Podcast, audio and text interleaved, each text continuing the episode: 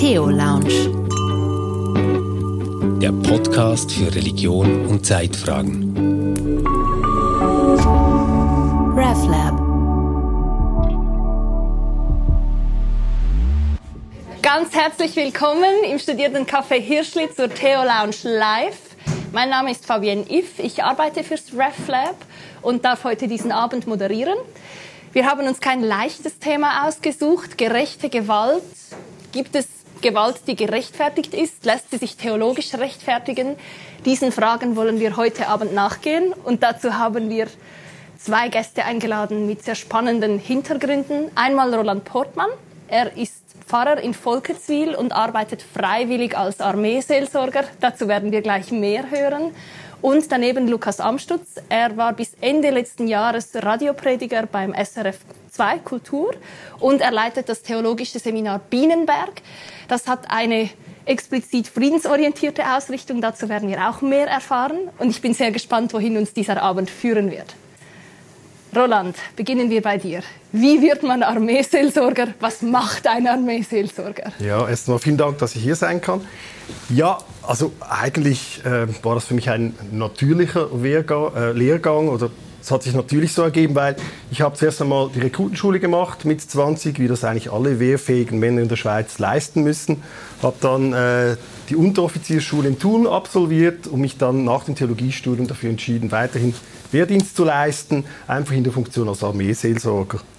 Ähm, die Armeeseelsorge vielleicht für die Leute, die das nicht so kennen, ist so ein Zweig der Spezialseelsorge der Landeskirche sowie die Spital- oder die Gefängnis- oder eben auch die Polizeiseelsorge, also ein Spezialzweig der Landeskirche. Es ist auch die Landeskirche, die die Leute eigentlich rekrutiert und dahin schickt. Deswegen ist die Armeeseelsorge auch äh, relativ unabhängig davon, was sehr wichtig ist. Und äh, dann auch noch die Frage, die du da gestellt hast, vielleicht, ich weiß nicht, ob alle Leute wissen, was wir da so machen. Ähm, der Grundauftrag der Armeeseelsorge ist eigentlich wirklich Seelsorge zu leisten, aber auch Bildung. Ähm, wir haben zum Beispiel in Rekrutenschulen auch unsere Lektion, die wir da haben. Da diskutieren wir mit den Leuten über lebenskundliche Dinge, theologische Sachen, aber auch eben auch über wehrethische Diskussionen. Äh, wir betreuen die Leute natürlich seelsorgerlich, also nicht nur die Rekruten, sondern auch das Kader. Ähm, seelsorgerlich bei Problemen im Dienst, weil die Leute da ja, das äh, ist eine Sondersituation und kann auch wirklich ähm, zu Problemen führen, aber auch privat. Genau, das ist so das, was wir machen. Ähm, es ist, glaube ich, wirklich Aber wie muss man sich das vorstellen? Also hast du ein eigenes Büro und dann kommt jemand und sagt, ich habe ein Problem? Äh, so einfach, also es haben die, die das beruflich machen schon. Es gibt bei uns etwa vier Leute, die das beruflich machen, aber bei uns ist es so, dass wir aufgeboten werden. Wir werden dann so in den Stundenplan integriert, dann gibt es die Feldpredigerstunde, da ist dann der Feldprediger da und dann kommen die Leute äh, nach der Stunde meistens zu dir mit Problemen oder die haben natürlich deine Notfallnummer. Also ich habe viele Dinge, die ich äh, telefonisch ähm, lösen kann. Leute rufen an, haben ein Problem, dann versucht man das zuerst einmal ähm, telefonisch zu lösen oder man trifft sich dann mit den Leuten. Ich habe auch schon Leute im Gefängnis besucht, im Militärgefängnis, wenn die da rumsitzen, die, sind ziemlich, die freuen sich dann immer auf ein Gespräch, weil es ein bisschen langweilig da liegt nur eine Bibel rum, also die haben da nicht viel zu tun. Also das, genau, also ja. das ist so das. Ja. Ähm, und man ist auch gern gesehen als Mediator. Ich hatte das auch schon in einem WK, wo es Streit gab innerhalb vom Kader und da musste man da waren die froh, wenn die den Pfarrer holen konnten, so als mehr oder weniger neutrale Position, der da ein bisschen vermitteln konnte. So muss man sich das vorstellen. Musstest du dich schon einmal rechtfertigen dafür, dass du bei der Armee arbeitest? Ähm, am Anfang habe ich mich das auch gefragt, wenn ich jetzt da auf dem Waffenplatz oder jetzt in der Armee auftrete als Christ oder als Pfarrer, dass die fragen da die Leute nicht, sie tragen eine Waffe oder sie tragen eine Uniform, wie können sie das als Christ, oder? Wenn sie da die Bergpredigt angucken. Wurde aber nie so, habe ich nie so erlebt. Es war eher so, dass man gern gesehen war unter den Soldaten. Die waren froh, dass jemand für sie da war. Und im Privaten eigentlich auch nicht. Also gerade als Armeeseelsorger Menschen in besonderen Lebensumständen zu begleiten, das wurde nie hinterfragt in dem Sinne. Also eigentlich, nein, also Widerstand oder Großfragen. Man diskutiert es natürlich schon, aber habe ich eigentlich so nicht erlebt. Genau. Lukas, du bist auf der anderen Seite, wenn man das so sagen kann. Für dich ist Gewalt explizit keine ähm, Option. Man sagt auch, oder ich habe von einem befreundeten Theologen einmal gehört, man interessiert sich eigentlich erst für den Frieden, wenn er nicht mehr da ist. Wie ist das für dich? Stimmt das für dich oder wie, wie kam es, dass du dich so sehr für Frieden interessierst? Das hat mit meiner Biografie zu tun, mit meinem christlichen Werdegang, mit meiner kirchlich-religiösen Sozialisation. Ich bin in eine täuferisch-mennonitische Kirchgemeinde hineingeboren worden, quasi durch meine Eltern, die da schon ein- und ausgingen, und bin mit dieser Tradition der sogenannten historischen Friedenskirchen, zu der die Mennoniten gehören, das war eine Mennonitengemeinde, wo ich äh, so groß geworden bin, dann mit dem Thema ich würde mal sagen, Wehrlosigkeit vor allem ähm, konfrontiert. Das fast mit der Muttermilch aufgesogen, Geschichten erzählt, weil das natürlich mit unserer Tradition zu tun hat. 500 Jahre Täufertum äh, feiern wir da im Moment so in allen unterschiedlichen Facetten. Und bereits vor 500 Jahren war das eine Bewegung, die sich kritisch geäußert hat zu rund um Fragen von Gewalt und staatlicher Gewalt und dafür auch einen relativ hohen Preis bezahlt hat, kirchlicherseits, staatlicherseits, äh, mit äh, Verfolgungen, mit äh, Hinrichtungen, häufig eben auch an der Frage, leistet ein Christenmensch Gewalt oder nicht?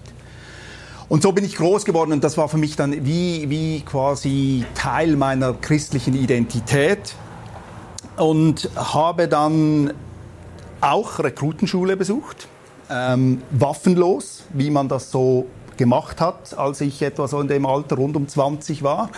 Luftschutztruppen, Rettungstruppen heißt das heute, war in der ganzen Kaserne der einzige ohne Waffe. Musste da immer mit einer Barre rumspringen, alle anderen mit dem Gewehr und habe den ganzen netten Zirkus da mitgemacht und ich habe mich auch wohlgefühlt, habe Feldprediger kennengelernt, das waren interessante Gespräche habe dann aber natürlich gemerkt, das ist eigentlich nicht ein Weg, den ich gehen will, äh, diese, diese, dieser Kompromiss.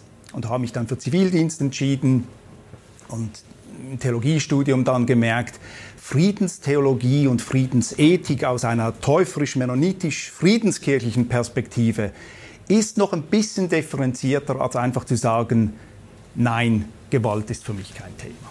Ja, ich habe mir auch überlegt, als Minderheit, die, sich, die das eigene Überleben sichern will, ist es eine ziemlich risikoreiche Strategie, wenn man sagt, nein, Gewalt ist für mich keine oder für uns keine Option. Wie muss man sich denn diese Gewaltlosigkeit vorstellen? Wenn man das hört, denkt man sich als erstes, das klingt ziemlich passiv, das klingt ein bisschen nach Opfer oder so, ich, ich duck mich und hoffentlich sieht mich niemand. Was bedeutet das für dich? Also eben, wie gesagt, aufgewachsen bin ich mit dieser Perspektive einer Gewaltfreiheit oder, oder ich habe dann den Begriff der Wehrlosigkeit vor allem kennengelernt. Wir Mennoniten sind wehrlos. Und genau das hat so diese Perspektive von, was immer da kommt, man darf sich nicht wehren, die, die, die Leute können machen mit dir, was, was sie wollen.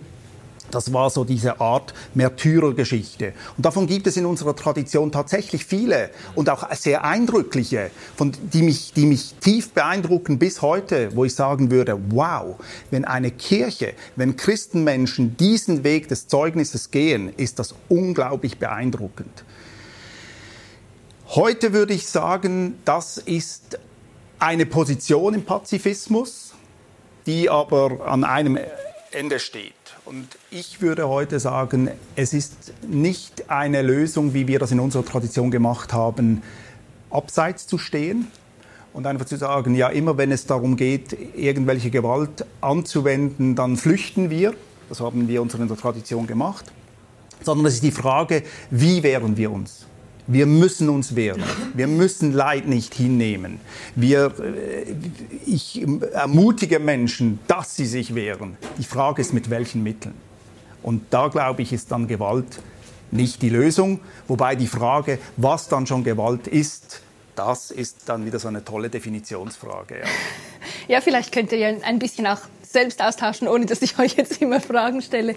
Wie handhabt ihr das? Du Roland, arbeitest in einer Organisation, die sagt, im Ernstfall greifen wir zur Waffe. Du sagst, es gibt ganz viele andere Möglichkeiten. Welche Möglichkeiten seht ihr oder wie rechtfertigt ihr eure Möglichkeiten? Also zuerst mal möchte ich sagen, dass ich alles das, was der Lukas da erzählt, eigentlich unterschreiben kann, das auch gut und wichtig finde. Absolut. Also ich bin ja auch dafür, ähm, den Frieden zu fördern und möglichst gewaltlos zu leben. Ich denke einfach, da wo wir uns unterscheiden, ist, wie weit gehen wir? Genau, ich würde wahrscheinlich eben was einen Schritt weiter gehen als du. Du würdest wahrscheinlich sagen, eben Mil militärische oder körperliche Gewalt, das geht jetzt nicht mehr. Ziviler Ungehorsam vielleicht schon. Ich glaube, da, das ist der Unterschied. Aber in die Richtung, in die, wir gehen in dieselbe Richtung, aber ich glaube, ich würde einfach einen Schritt mehr oder weniger machen, je nachdem, wie man sieht. Oder? Ich glaube, da, da, da scheinen sich die Geister ein bisschen. Das würde ich auch so sagen. Ich komme aus der Diskussion im Ökumenischen Rat der Kirchen. Da haben die historischen Friedenskirchen nach dem Zweiten Weltkrieg eine wichtige Rolle gespielt. In den letzten 20, 25 Jahren wurde im ÖRK intensiv um die Frage gerungen, wie gehen wir damit um? Gerechter Friede, gerechter Krieg. Und eigentlich, soweit ich das verstehe, bis heute ist die Diskussion, wie du das sagst, Roland, weitgehend wird die geteilt. Ähm, Gewalt ist keine Lösung. Es ist ein Übel, das man vielleicht in einer bestimmten äh, Art und Weise zu einem bestimmten Zeitpunkt anwenden muss oder kann. Und da glaube ich, das ist der Punkt in der Diskussion, wenn es um Interventionsmöglichkeiten geht zum Schutz von Menschen, die unter Gewalt leiden. Wann ist der Moment, wie und mit welchen Mitteln einzugreifen? Ja, ich denke, das kann ich so unterschreiben. Es ist ja auch so, das sind eigentlich so die klassischen Fragen, die in der Lehre des gerechten Krieges so behandelt werden und dann auch jetzt eigentlich ins Kriegsvölkerrecht eingegangen sind.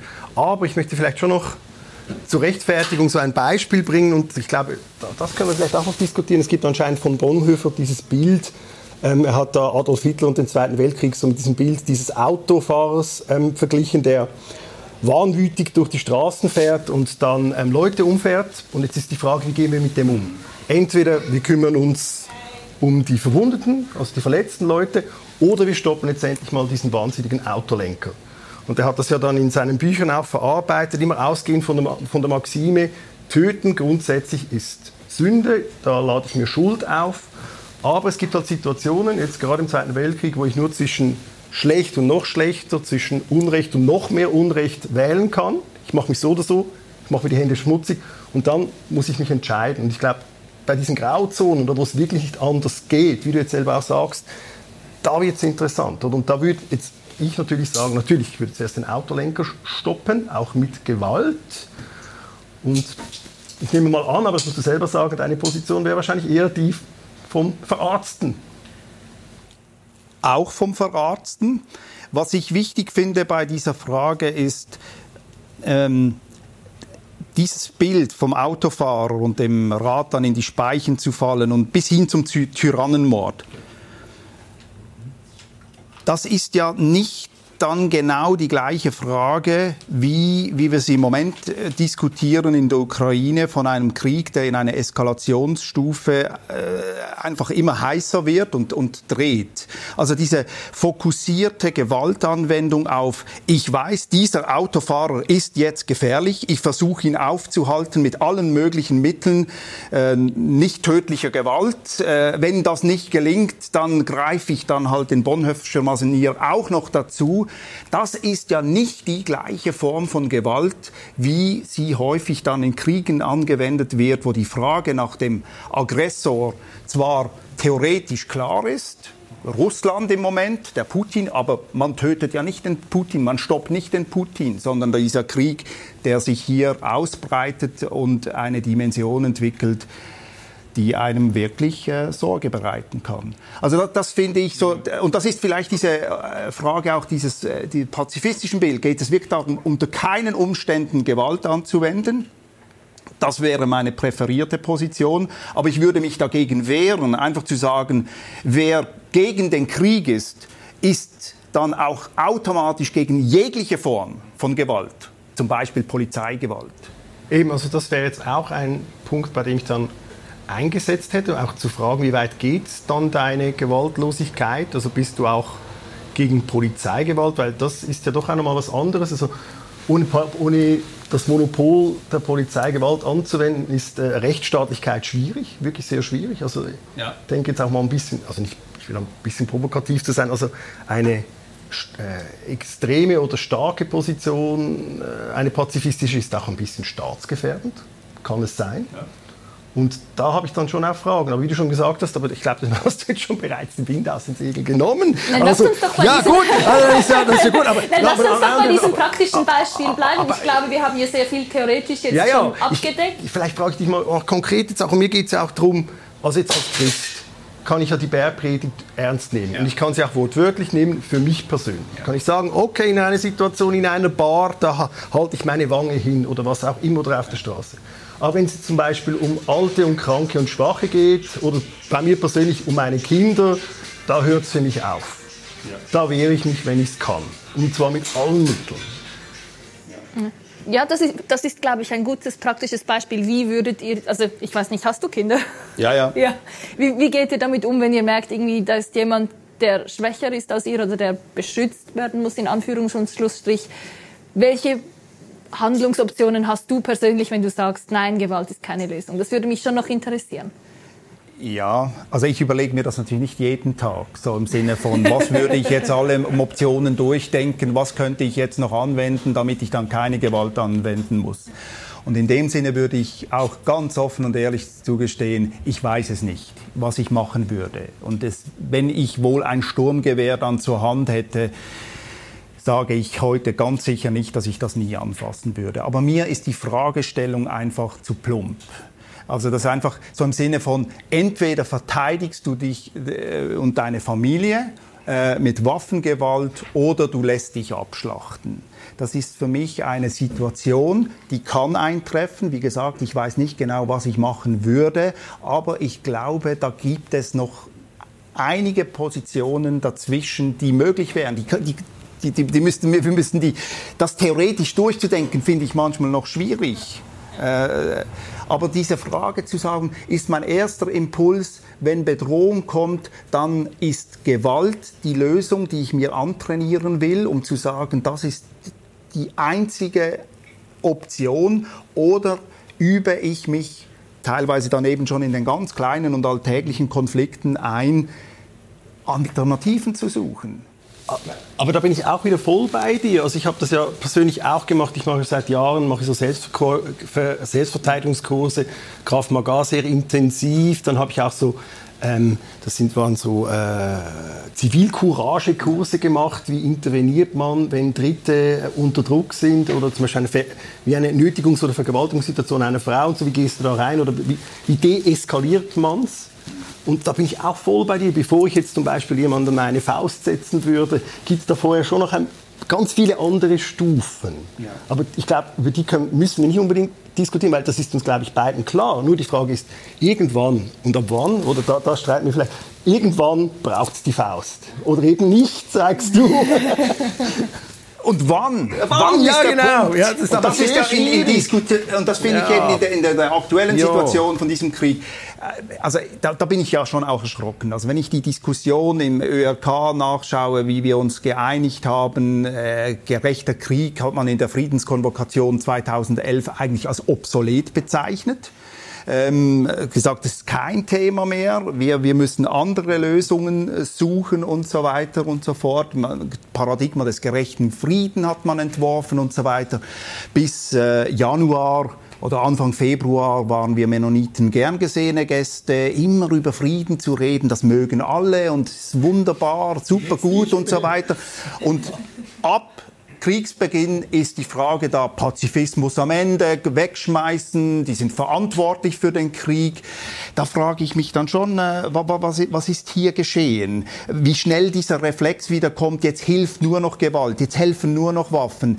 Die Kriterien des gerechten Kriegs, wenn man die überhaupt noch bemühen will, äh, das ist das aller, allerletzte Mittel. Aber quasi über Nacht beschließt man dann, wir, wir, wir liefern Waffen, wir, wir, erhöhen das Armeebudget in Deutschland um 100 Milliarden. Das, das, das ist doch nicht das letzte Mittel. Und wie schnell dieser Impuls geht, über den bin ich etwas, ja, ich habe es befürchtet, und ich bin erschüttert darüber. Aber auch da, Lukas, bin ich voll bei dir. Also ich bin auch erschrocken, wie schnell doch ähm, die politische Meinung umschwenken kann. Ich finde das auch sehr bedenklich Weil bei anderen Kriegen war das irgendwie egal. Afghanistan niemand interessiert, Syrien, da wurden auch Leute von Russen bombardiert. Interessiert niemand. Jetzt plötzlich die Ukraine, das äh, macht uns alle Angst. Und da geht es wieder eher um uns selber als um, um die Ukrainer jetzt in dieser Situation. Das ist die eine, die eine Variante. Aber schon, ich würde mich jetzt mal fragen, ich weiß nicht, ob wir uns da wirklich darauf einlassen wollen, aber jetzt aus der Sicht zum Beispiel der Ukrainer. Ja. Ja, also eben, genau. Da ist wirklich die Frage, ab wann, oder? Und wir haben das noch kurz draußen besprochen, wenn, wenn, wenn Herr David Brecht vor ein paar Wochen gesagt hat, die sollen äh, sich doch ergeben und alle reinlassen, dann geht das schon. Wenn man davon ausgeht, dass der Aggressor einfach mal das Land besetzen will und die Zivilbevölkerung dann auch fair behandelt. Aber wir sehen jetzt, es läuft anders, oder? Ja. Also so eine solche Position zu vertreten ist heute mehr als zynisch, oder? Wenn wir sehen, was die Russen da machen. Aber ist die Position der Waffenlieferung so anders zynisch? Nein, ist eine Weil gute wir sitzen Frage. ja alle Ja, auch hier und sagen, gute Frage. irgendjemand soll da Waffen anwenden, keine Ahnung, was die machen. Hast du völlig recht. Wenn die da mal, ähm, auch wenn der Krieg zu Ende oder ein Waffen, wer sammelt diese Waffen alle wieder ein? Ich stelle mir genau dieselben Fragen. Also das ist natürlich eine wehrpolitische Frage jetzt auch. Also wenn wir denen Waffen liefern, was machen die damit und was machen sie nachher damit? Das hat man in Afghanistan auch gesehen.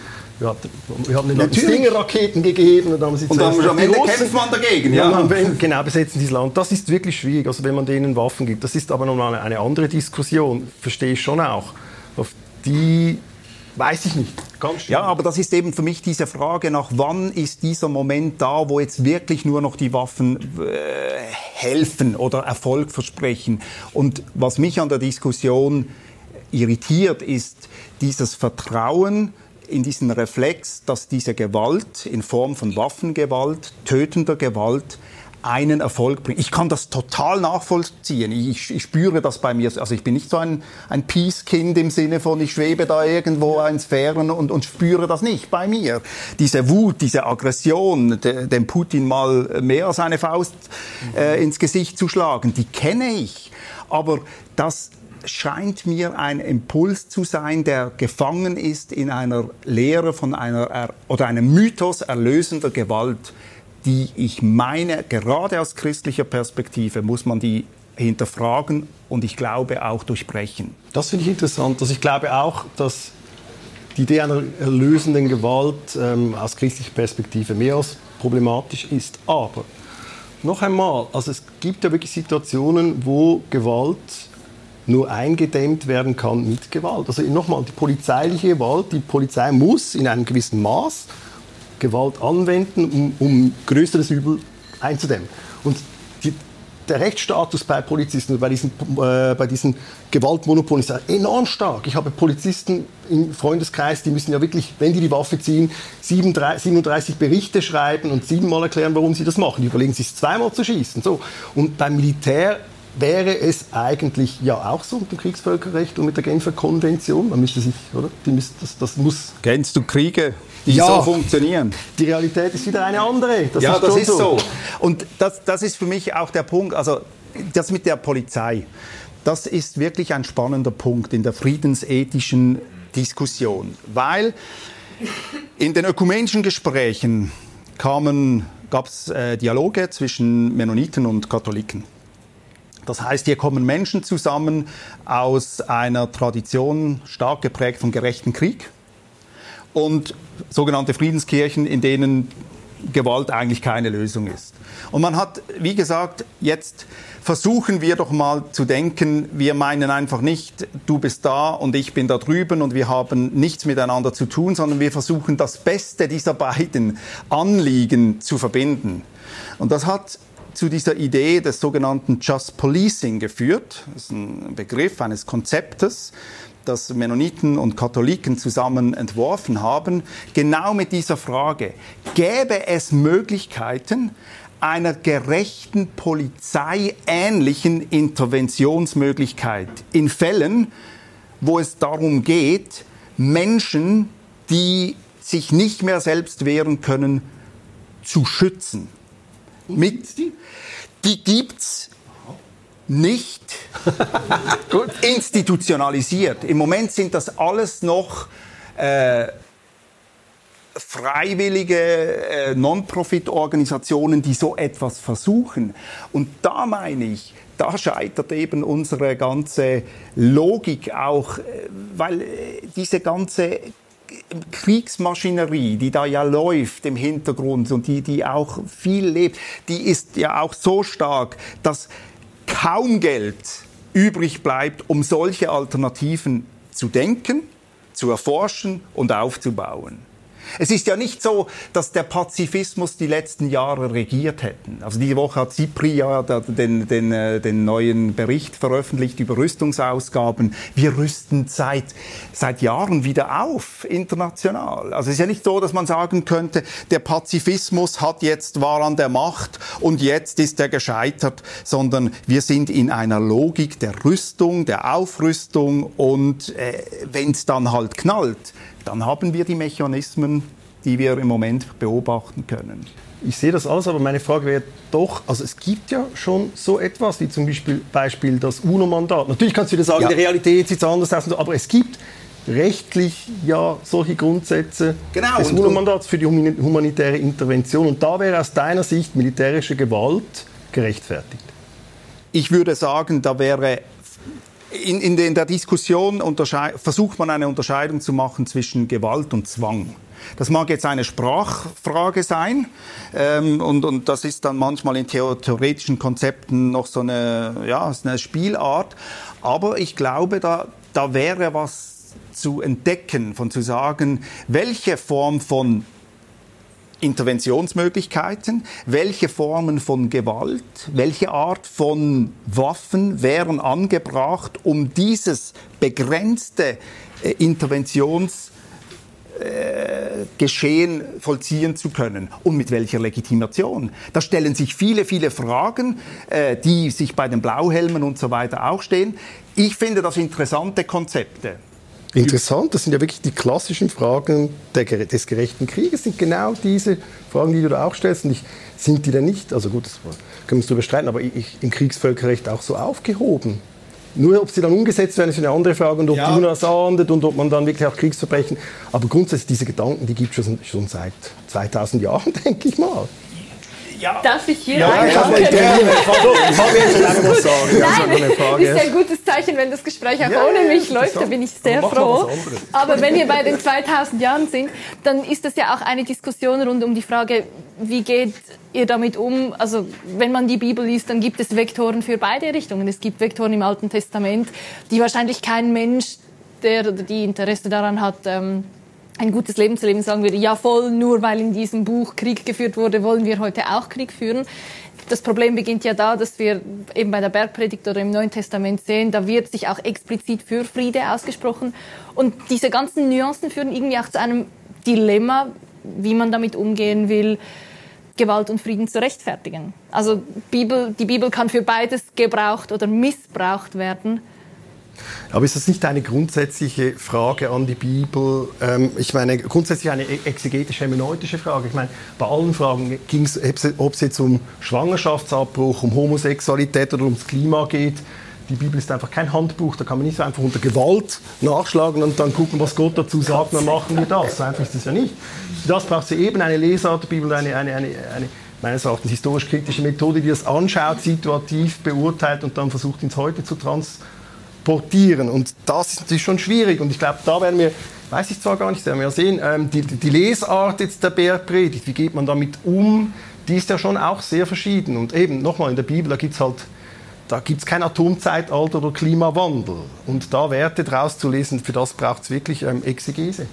Und das können wir uns natürlich gerne anschauen, wir können uns diese Bibelstellen schon anschauen. Aber ja, Vielleicht ist die Frage auch einfacher, wie euer Gottes- oder euer Jesusbild eure Haltung beeinflusst zu Gewalt und Frieden.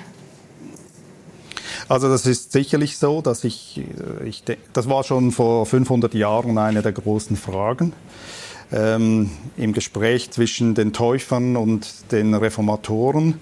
Wie liest man die Bibel? Wie deutet man die alttestamentlichen Stellen? Und ich denke, ich bin da in dieser Linie, dieser, dieser friedenskirchlichen Tradition, die sagt, bei aller Vielstimmigkeit, die das biblische Zeugnis aufweist, gibt es hier eine Konzentration der Gottesoffenbarung in Jesus Christus. diese Jesus-Geschichte, die uns gegeben ist, die mehr ist als einfach eine unter vielen, sondern da ist eine klarste Offenbarung. Gott selbst hat sich darin gezeigt und er hat sich gewaltfrei gezeigt. Hin, das hat ihn einen hohen Preis gekostet, das Kreuz, eine Folge dessen, dass Jesus hier gelebt hat und diese alternative Geschichte des Reich Gottes in diese Welt hineingebracht hat und mit den Mächtigen dieser Welt in Konflikte geraten ist. Und dass dieses Kreuzesgeschehen dann aber eine Rechtfertigung beinhaltet in dem Sinne, dass der Mensch von Gottes Seite her bedingungslos weiter geliebt wird und die Tat verurteilt und gerichtet ist.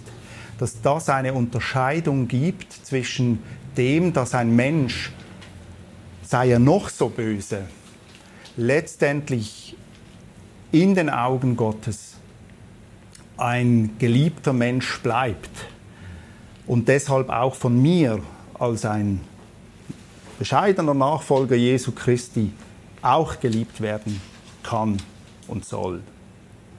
Also ja, wie gehst du dann aber damit um, wenn beispielsweise Jesus im Tempel die Tische umschmeißt und dann alles andere als friedfertig einen Konflikt löst? Ja, das habe ich eben manchmal den Eindruck, das ist so ein komisches Bild von diesen gewaltfreien Gurus, die da irgendwie ohne Emotionen durchs Leben gehen und nicht auch auf mal auf den Tisch hauen können. Also das würde ich bei Unrecht da haue ich auch mal auf den Tisch. Ja. Dann ist aber wieder die Frage, wo beginnt Gewalt? Weil Jesus ist ja nicht gekommen und hat gesagt, bitte stellt eure Tische zur Seite, sondern wenn man diesen Text liest, dann stelle ich mir schon vor, dass, da, da muss sehr viel Energie im Spiel mit gewesen sein. Darf ich da kurz einhaken? Also gerade bei der Bergpredigt, da gibt es ja auch verschiedene Lesarten. Also ja also erstens kann man die Bergpredigt auch unter dem sogenannten eschatologischen Vorbehalt lesen, nämlich als endzeitliche Verkündigung und sagen, ja, ähm, das ist eine Interimsethik mit Albert Schweitzer. Ähm, und zudem auch. Was heißt Interimsethik für das ist nur für eine kurze, eine, ist eine kurze Zeit, bis äh, Gott wiederkommt und in dieser kurzen Zeit könnt ihr das machen, aber für längere Zeit ist das nicht gedacht. Also dass Jesus wirklich auch ähm, denkt, das Weltende naht bald und ähm, das Reich Gottes ist nahe, sagt er auch so. Und deswegen als Interimsethik. Ähm, äh, dann aber auch, finde ich, äh, eine jüdische Lesart, auf die ich erst letztens gestoßen bin, ganz interessant, von, von jüdischen Theologen, die da sagen, ja, wenn wir Jesus als Juden anschauen, dann ist er vielleicht auch politisch Realist und sagt, ja, mit Gewalt können wir gegen die römische Oberhoheit nichts auslösen. Er sieht, die Zeloten, die haben keine Chance, die, die Römer militärisch sind die uns weit über, äh, überlegen. Ähm, also mit Gewalt können wir Israel nicht befreien. Transzendiert dann die Werte wie Freiheit und Gerechtigkeit ins Reich Gottes hinein.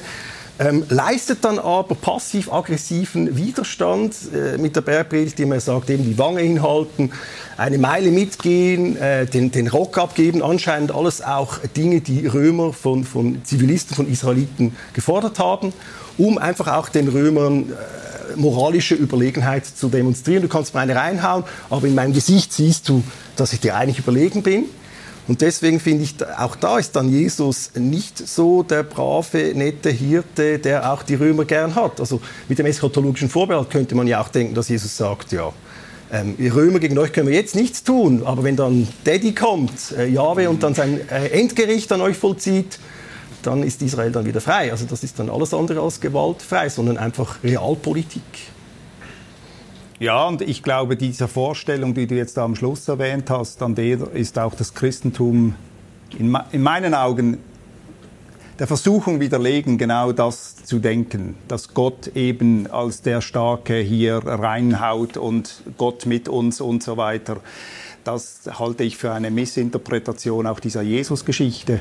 Was du sagst im Blick auf die Bergpredigt, das finde ich enorm wichtig. Also dieses, das finde ich auch so übel an diesem Pazifismusbegriff. Also ich bin Pazifist, aber ich bin nur Pazifist, wenn ich auch dazu sagen darf, ich will das als realpolitischen Pazifismus verstanden wissen. Also es ist nicht ein, ein, ein blinder äh, Pazifismus in ein, im Sinne einer Gesinnungsethik, die, die ich bleibe immer und, und, und, und muss jedem befehlen, dass er gewaltfrei bleiben soll und so weiter.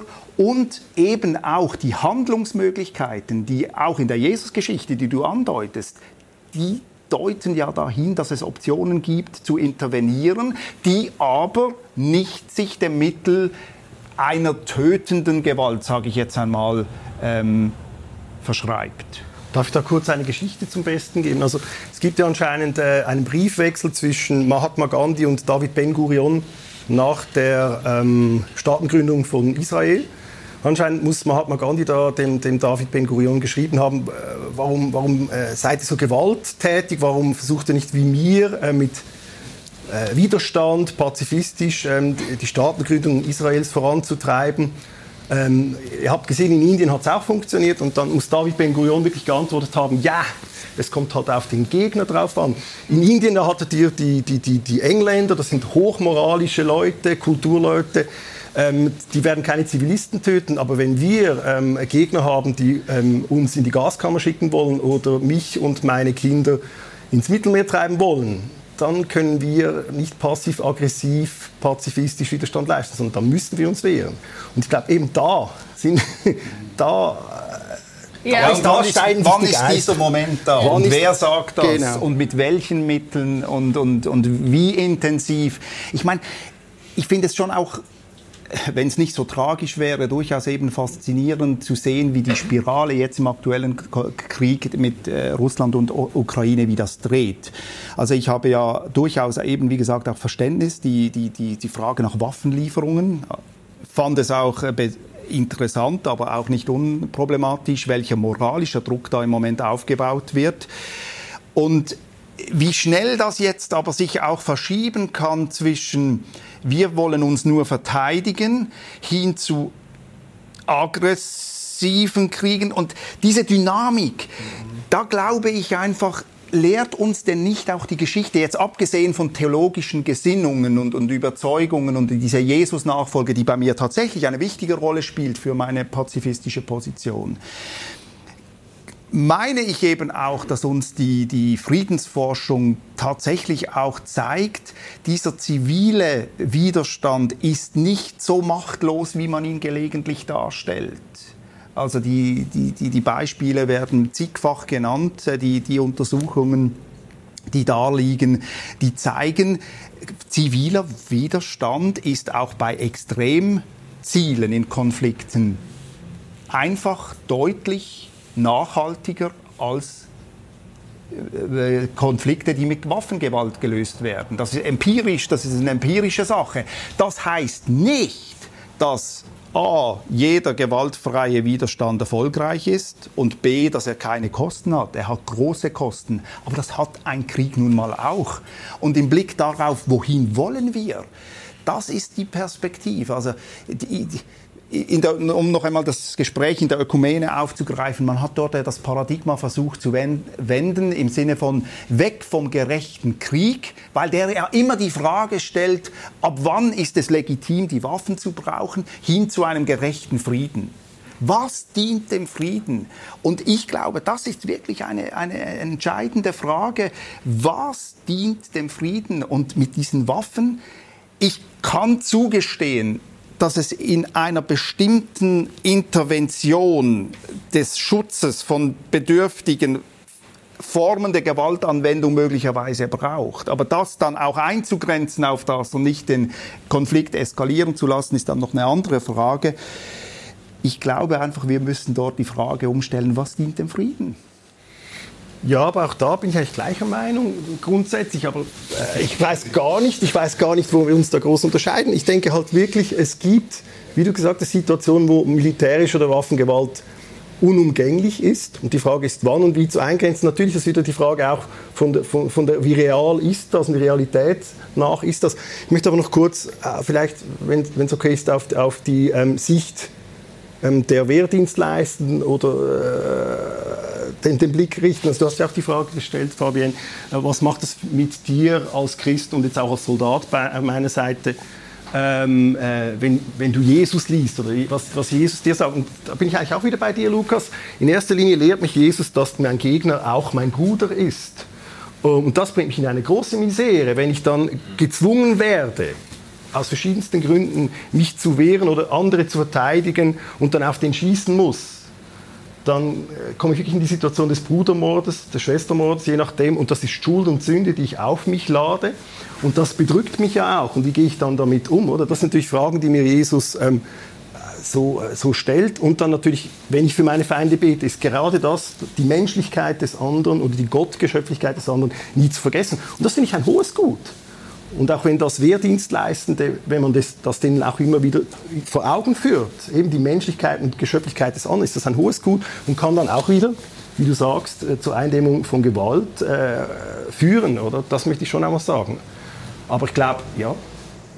Also ich glaube, die Frage, die, die ich jetzt, wenn ich euch ein bisschen zugehört habe, ist, du sagst töten, unter jedem Umstand vermeiden, das ist keine Lösung. Und bei dir, so wie ich das verstanden habe, ist es, ja, es kann passieren, oder wird vermutlich in irgendeiner Form passieren, auch wenn ich das versuche, mit allen Mitteln zu vermeiden, dass Menschen sterben. Ich glaube, die Frage ist, die ihr euch gestellt habt, ist, wo be beginnt Gewalt? Und du hast gesagt, eben Pazifismus, der einfach nur da sitzt und nichts tut, ist keine Lösung. Also ein, eine gewisse Form von Wehrhaftigkeit, dafür sprichst du dich aus. Aber für dich ist die Frage des Tötens entscheidend, ja. wenn ich das richtig verstanden ja, habe. Ja, genau, genau. Aber darf ich mal, jetzt gut ein bisschen, ist das nicht auch ein bisschen bequem? Also ich frage mich jetzt einmal mal ein bisschen böse, so, ich habe das Gefühl, vielleicht bin ich völlig falsch, aber so pazifistische Gedanken oder Reden oder auch Ostermärsche, das funktioniert gut in Friedenszeiten. Wenn eben die Rechtsstaatlichkeit durch die Polizei und die Armee gesichert ist und die anderen an der Grenze stehen, ist es nicht auch ein bisschen böse, wenn ich so sage, ein bisschen auch einfach zu sagen? Ja, das ist, das ist es, aber nicht weniger böse als hier zu sitzen und sagen, wir liefern Waffen. Ja, natürlich. Aber das, ist eine, andere, das, ist eine, das ja, ist eine andere Frage. Ja, das ist eine andere, ist eine Frage, andere Frage, aber es wird häufig eben so, so, so mhm. dargelegt, als wäre, wer, wer für eine pazifistische Option optiert, per se sagt, das ist mir völlig alles egal, was da drüben geschieht. Nein, das sehe ich alles. Aber ja. jetzt nochmal, jetzt, genau. doch jetzt aufs Beispiel, das doch betrachtet, in, in der Ukraine, werden wir, würden wir in der Ukraine sitzen und diskutieren. Schau, das ist genau der Punkt. Ich, ich, ich, ich hüte mich und, und, und mit, mit allergrößtem Respekt, ich bin weder in der Lage noch dazu befugt, denen in der Ukraine zu sagen, was, wie sie sich verteidigen sollen. Was ich weiß ähm, oder, oder einfach mitbedenken will, ist, dass ich dieses Zeugnis des gewaltfreien Widerstandes der darauf verzichtet ähm, oder der bereit wäre, auch sich selbst eher töten zu lassen, als jemandem anderen das Leben zu nehmen, dass es den gibt in der Ukraine. Es gibt dort auch Mennoniten. Das ist eine enorm schwierige Phase. Und ich sage nicht, ihr seid die Richtigen und die anderen sind die Falschen. Ich sage einfach, das ist ein enorm starkes Zeugnis. Oder wie die Church of the Brethren, die, äh, eine zweite der großen drei historischen Friedenskirchen sind in Nigeria bei Boko Haram, seit Jahren sich darum bemühen, in diesem grauenhaften Terror den Feind ohne Gewalt, sondern mit Liebe und Vergebung zu begegnen. Das ist nicht etwas, was ich fordern kann. Mach das mal, wenn ich hier sitze und sage, ja gut, ich, wir trinken hier Wasser, Bier, was auch immer und, und, und, und haben es schön. Wo das aber geschieht, und es ist mein Wunsch, wenn auch gleich nachschieben muss, ich hoffe, ich bin nie in dieser Situation, dass ich mich eher für dieses Zeugnis äh, einsetzen kann, wenn es denn einmal gefordert wäre, als zur Waffe zu greifen. Aber nochmal, ich möchte doch mal nachfragen, ist das nicht nur möglich, weil es die Blauhelme gibt oder die ukrainische Armee, dass die das machen können? Warum? Ja, weil es die sonst nicht mehr gäbe, zum Beispiel in der Ukraine. Wer sagt das? Ja, also, ja, ich weiß es nicht, aber ich frage mich, braucht, geht das nicht mit, nur in einem gewissen abgesicherten Rahmen? Da bin ich eben nicht so sicher, ob wir das. Also ich, ich verstehe die Frage sehr gut, ich stelle die mir auch. Ich bin, ich bin nicht sicher. Ich, ich, ich habe keine Antwort. ich möchte mich einfach nicht so darauf beschränken lassen zu sagen, was geschieht also wenn wir dann keine, äh, keine Gewalt anwenden würden, wenn wir keine Armeen hätten und so weiter und so fort, was, was würde geschehen? Na gut, das ist natürlich die Frage zwischen der Utopie und eben der Realität, oder? Ich ja. denke, dazwischen bewegen wir uns irgendwo. Genau. Und da bin ich auch voll bei dir. Ich muss sagen, ich, ich weiß es auch nicht, oder? Also es ist sehr, sehr schwierig. Und auch bei den Leuten in der Ukraine würde ich auch sagen, denen würde ich ich würde mich hüten zu sagen, was die machen sollen. Deswegen halte ich mich aber auch bei den Waffenlieferungen, finde ich eine ganz, ganz schwierige Frage. Können wir auch einen ganzen Abend darüber diskutieren. Bin ich vielleicht der falsche Mann dazu. Aber ja. Äh vielleicht können wir ja langsam zur abschließenden Gretchenfrage kommen. Wie würdet ihr beide die Frage beantworten? Kann man durch Gewalt Frieden herbeiführen? Nein. Nein, mit Gewalt kann man keinen Frieden. Es gibt für mich auch keinen gerechten Krieg. Es gibt für mich keine gerechte Gewalt, weil das immer Beziehungen zerstört. Ähm, und Beziehungen, um das geht es im Leben, das ist, geht es im Glauben. Und, und Gewalt ist immer eine, eine Zerstörung äh, dessen. Ich fand es bezeichnend auch gerade Papst Franziskus hat im Gespräch, in dem angeblichen Gespräch mit Kirill I das noch einmal betont, jeder, es gibt keinen gerechten Krieg. Und ähm, ich glaube nicht, dass wir mit Gewalt Krieg herstellen, äh, Frieden her, Krieg können wir ganz sicher herstellen mit Gewalt. Frieden können wir meines Erachtens nicht herstellen.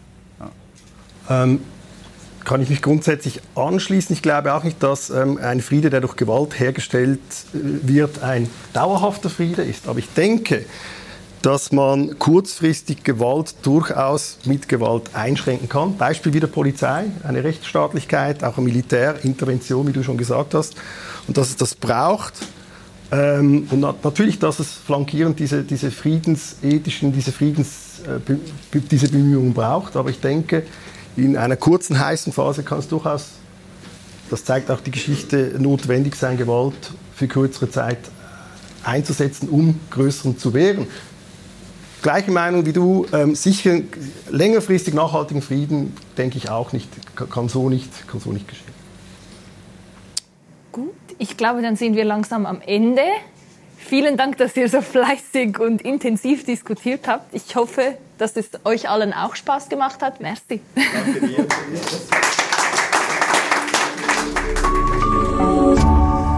RefLab